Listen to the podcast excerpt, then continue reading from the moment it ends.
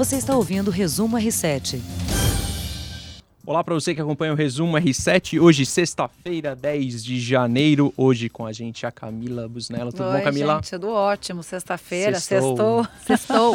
E também, às sextas-feiras, é dia da nossa colunista de gastronomia e alimentação saudável, Camé Moraes. Tudo bom, Camé? Tudo bem, gente? Sextou. Hoje tem coisa boa. Pois é, Camé, eu fiquei sabendo aí já nos bastidores que você tem uma dica aí um tanto ardente, seria isso? Pois é, pois é.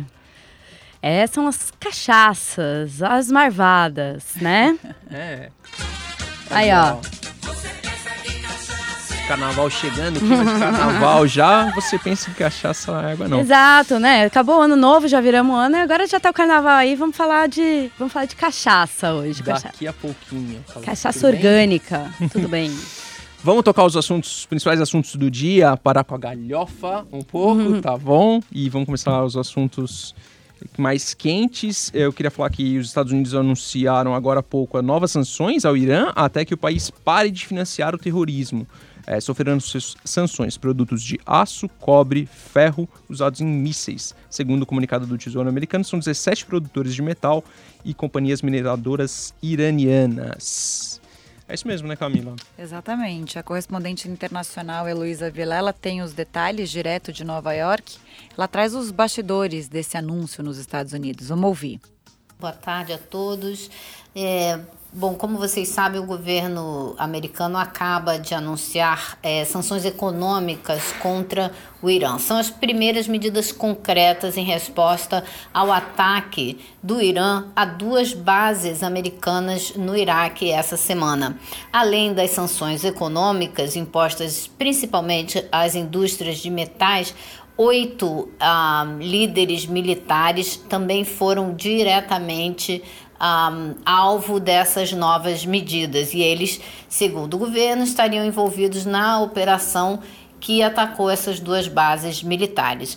Mas agora o jornal Washington Post acaba de publicar uma reportagem eh, dizendo que no mesmo dia em que o governo americano bombardeou Bagdá e matou o general iraniano Qassem Soleimani, uma outra operação foi deflagrada ao mesmo tempo no Iêmen, com a tentativa de matar um outro líder de tropas iranianas, dessas forças Quds, que são consideradas ah, uma força paramilitar do Exército Revolucionário do Irã. O objetivo era ah, eliminar Abdul Reza Shahlai, que é um comandante importante dessas tropas, e a operação não deu certo. Ah, eles não conseguiram ah, matar esse comandante. Então, isso, ah, segundo o jornal, deixa claro que o objetivo do governo não era apenas responder a uma ameaça iminente, como o governo vem dizendo, mas talvez bem mais do que isso, a enfraquecer toda essa direção das forças Quds, que os Estados Unidos consideram, tratam como ah, um grupo, como se fosse um grupo terrorista. Outro assunto da crise no Oriente Médio que a gente queria tratar é o acidente com um avião ucraniano no Irã. O país divulgou as caixas pretas do Boeing, que caiu com 176 passageiros a bordo. E eu queria saber da Heloísa o que os Estados Unidos dizem sobre esse acidente, Heloísa.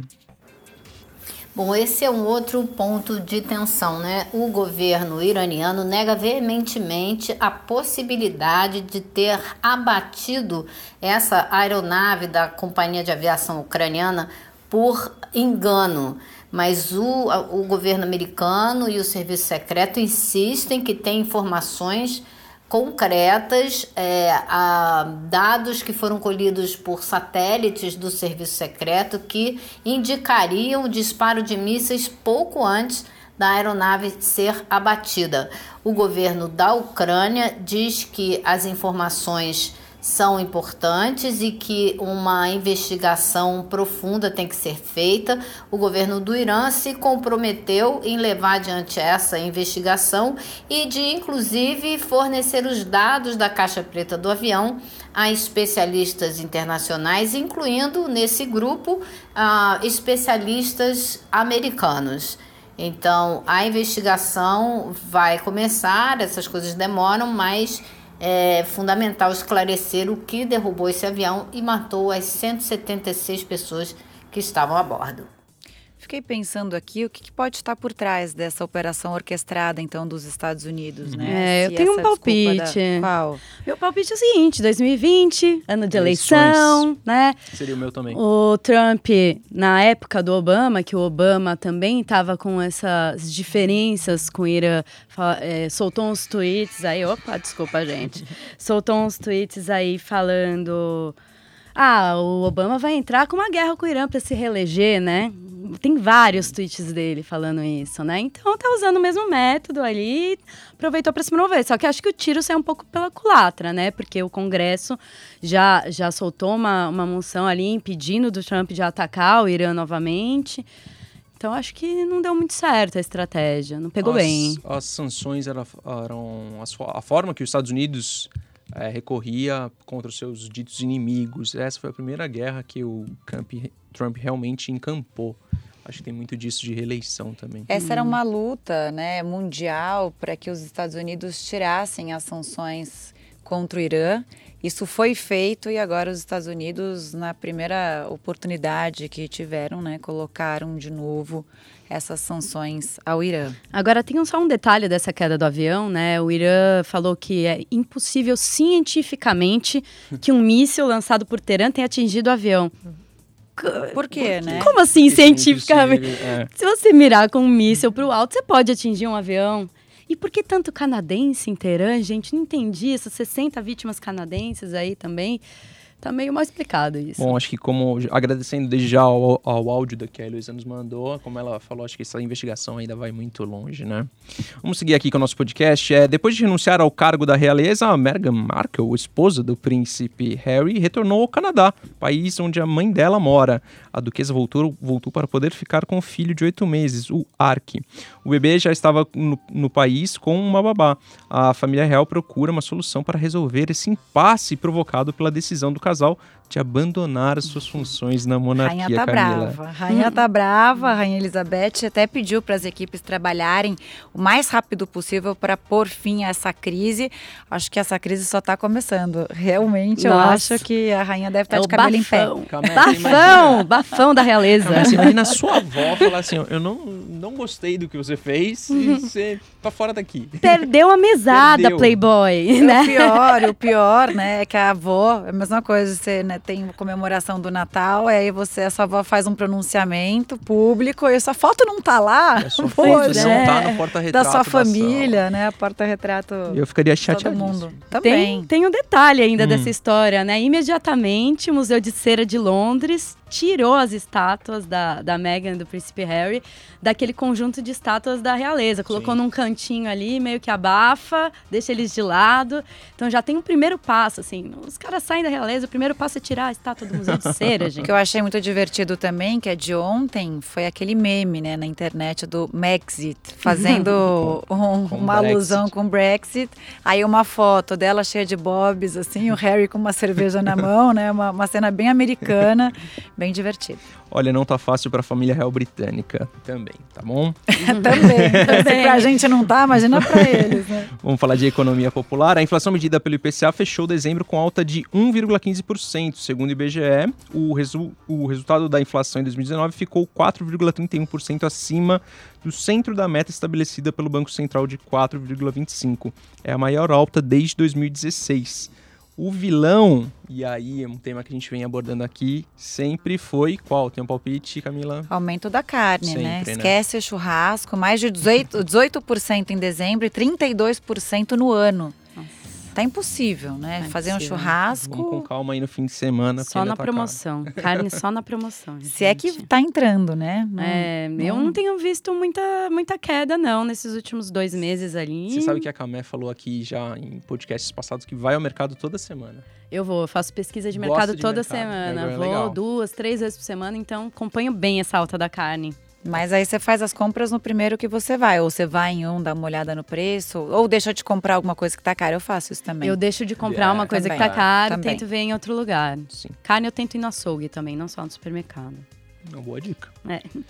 Bom, hoje teve agora há pouco o eclipse da Lua em Câncer, é o primeiro eclipse lunar do ano. No Brasil, somente uma pequena parte do Nordeste conseguiu apreciar esse fenômeno, Camila, que eu queria que você descrevesse, destrinchasse pra gente o que seria isso. Lua em Câncer, né? É, o Câncer é um, um como é que fala? É um, um signo. signo. Um signo que é bem de sentimento. Então é hora de reflexão, hora de você colocar uma, uma meta ou, ou, e pensar em coisas que você quer curar.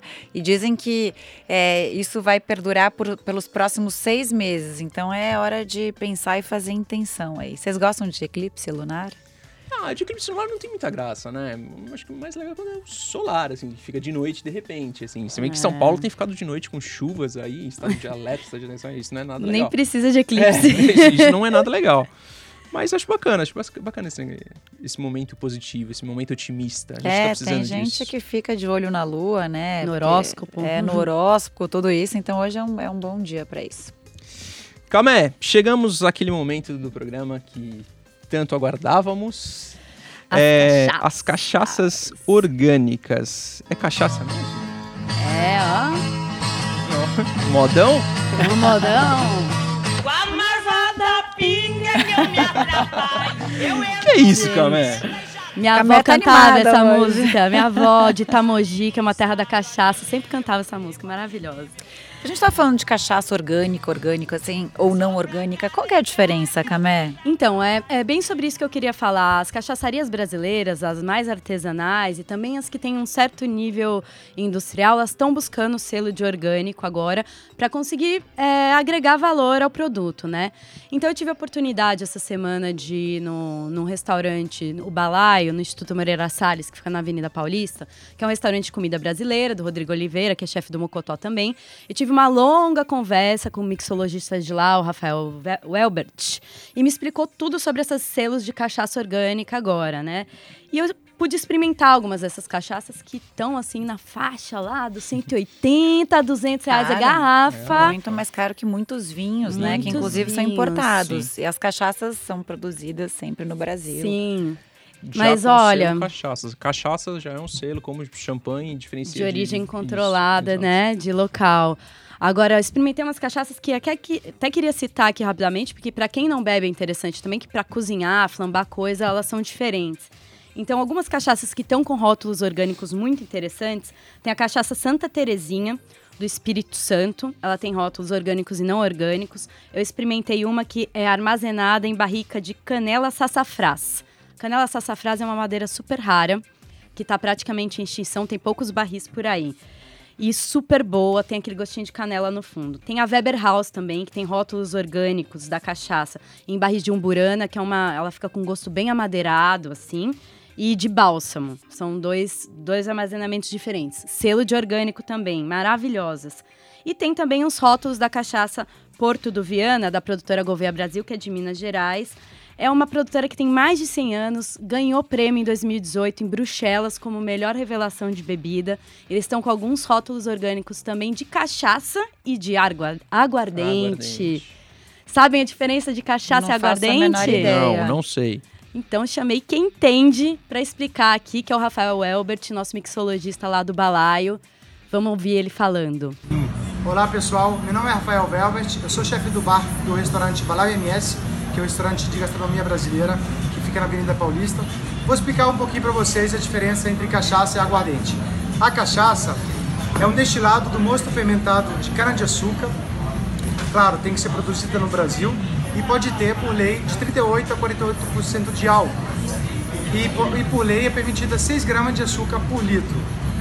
E aguardente é um destilado que pode ser produzido da matéria-prima da cana-de-açúcar, então pode ser produzido da, rapadura, do melado, do suco da cana-de-açúcar e pode ter de 38 a 54% de álcool. Então na aguardente a gente tem mais concentração de sabor, aromas e álcool. No nosso caso, aqui no Balai a gente utiliza muito para fazer infusões com frutas, especiarias, entre outras eh, matérias-primas, e também para usar em coquetéis. Aqui no Balaio, a gente usa a nossa aguardente para produzir o nosso limoncello. E como a gente produz o nosso limoncello? Simplesmente as cascas que sobram no nosso serviço, a gente deixa infusionada para algumas semanas com a nossa aguardente e depois a gente corta com xarope de açúcar. Estamos aqui na Avenida Paulista 22, 24, 24. Aguardo vocês no nosso balcão. É isso aí, gente. O Rafael é Muito maravilhoso. legal. Um, Obrigado, um Rafael. barman super premiado, um mixologista super premiado lá do balaio. Camé, você E- tomou essas cachaças puras ou em algum drink? O que, que ele recomenda? Eu, a- essas específicas que eu citei agora, que tem esses rótulos orgânicos, eu experimentei elas todas puras. Lógico, não tomei um copo inteiro de cachaça. Experimentei um Degustou. dedinho. Degustou. Degustei, só. senão eu ia sair trançando as pernas. Mas o interessante lá é que ele faz esse drink sustentável, que na verdade o limoncello é uma bebida italiana, feita na costa amalfitana com álcool de cereal e limões sicilianos. Super Ali- tradicional. Super tradicional, todo mundo faz no quintal de casa lá. Isso, exatamente. E aí ele faz embaixo do balcão, ele pega os restos mesmos, as cascas que são usadas nos drinks, coloca nessa, nessa mistura de aguardente e açúcar e serve para os clientes um licor super com um produto super top e, e o, e, o- e sustentável, né? Não joga fora os restos das cascas. Acho demais a ideia. Fiquei com vontade de Fiquei com provar. vontade de provar. Não é? Uma sexta-feira, tava ótimo. Geladinho, Bom, geladinho. O pessoal é. tá reclamando que tá muito calor para tomar pinga, mas esse licor se toma gelado, tá, gente? Aí, tá vendo? Boa dica para a sua sexta-feira da nossa Camé. É, o programa tá acabando, nosso podcast tá acabando, mas eu queria falar rapidinho dos esportes. Você sabe que eu Claro, tenho uma predileção por esportes, tá? Você é o homem que entende de esporte, por que não? Eu queria falar do mercado da bola, o mercado de transferências, de jogadores que andam um pouco assim, esvaziado, time sem dinheiro, time, time pior do que isso, não é sem dinheiro, é em dívidas. Por isso que a gente não teve aquele mercado da bola tão agitado, com super contratações como foi ano passado. Ainda assim, o Flamengo, multicampeão em 2019, anunciou agora há pouco a contratação do atacante Michael por 33 milhões de reais para um jogador de 23 anos. Nossa. Bom, se vai dar certo, a gente não sabe, mas é um ótimo jogador, um bom jogador. O Flamengo aí mostrando suas cartas na mesa para mais um ano, quem sabe vencedor para a torcida rubro-negra. Foi revelação ano passado, Foi né, revelação do? Campeonato Brasileiro, exatamente. Pois é. E é um garoto com uma história maravilhosa. Ele tinha problema com dependência química, aprontava bastante em Goiás. Ele mesmo conta isso. E que o futebol tirou ele de uma vida muito ruim. Vou fazer o papel do Heródoto aqui, já que ele tá Faça. de férias, e vou fazer aquele comentário. Em vez de gastar 33 milhões de reais com jogador do Goiás de 23 anos, cadê a indenização das famílias do Ninho do Urubu? Em homenagem ao Heródoto, que ele sempre Que fala ele, isso. ele, ele falaria isso. É. É, dia 8 de fevereiro faz um ano do incêndio no Ninho do Urubu. É, você tem onde dormiam os garotos da base do Flamengo. Para fazer o jabá do R7, eu gostaria que vocês acessassem. Lá tem uma galeria completa de todas as contratações, quem saiu, quem chegou do seu time. É isso. Camila, obrigado. Por hoje Obrigada é a vocês, obrigada. Um beijo grande. Bom final de semana para todo mundo. só. Camé, bom final de semana para você também. Valeu, pessoal. Obrigada, obrigada Camila. Bom tê-la de volta. Eu tô feliz também. Por hoje é só. Até uma próxima. Tchau. Você ouviu Resumo R7.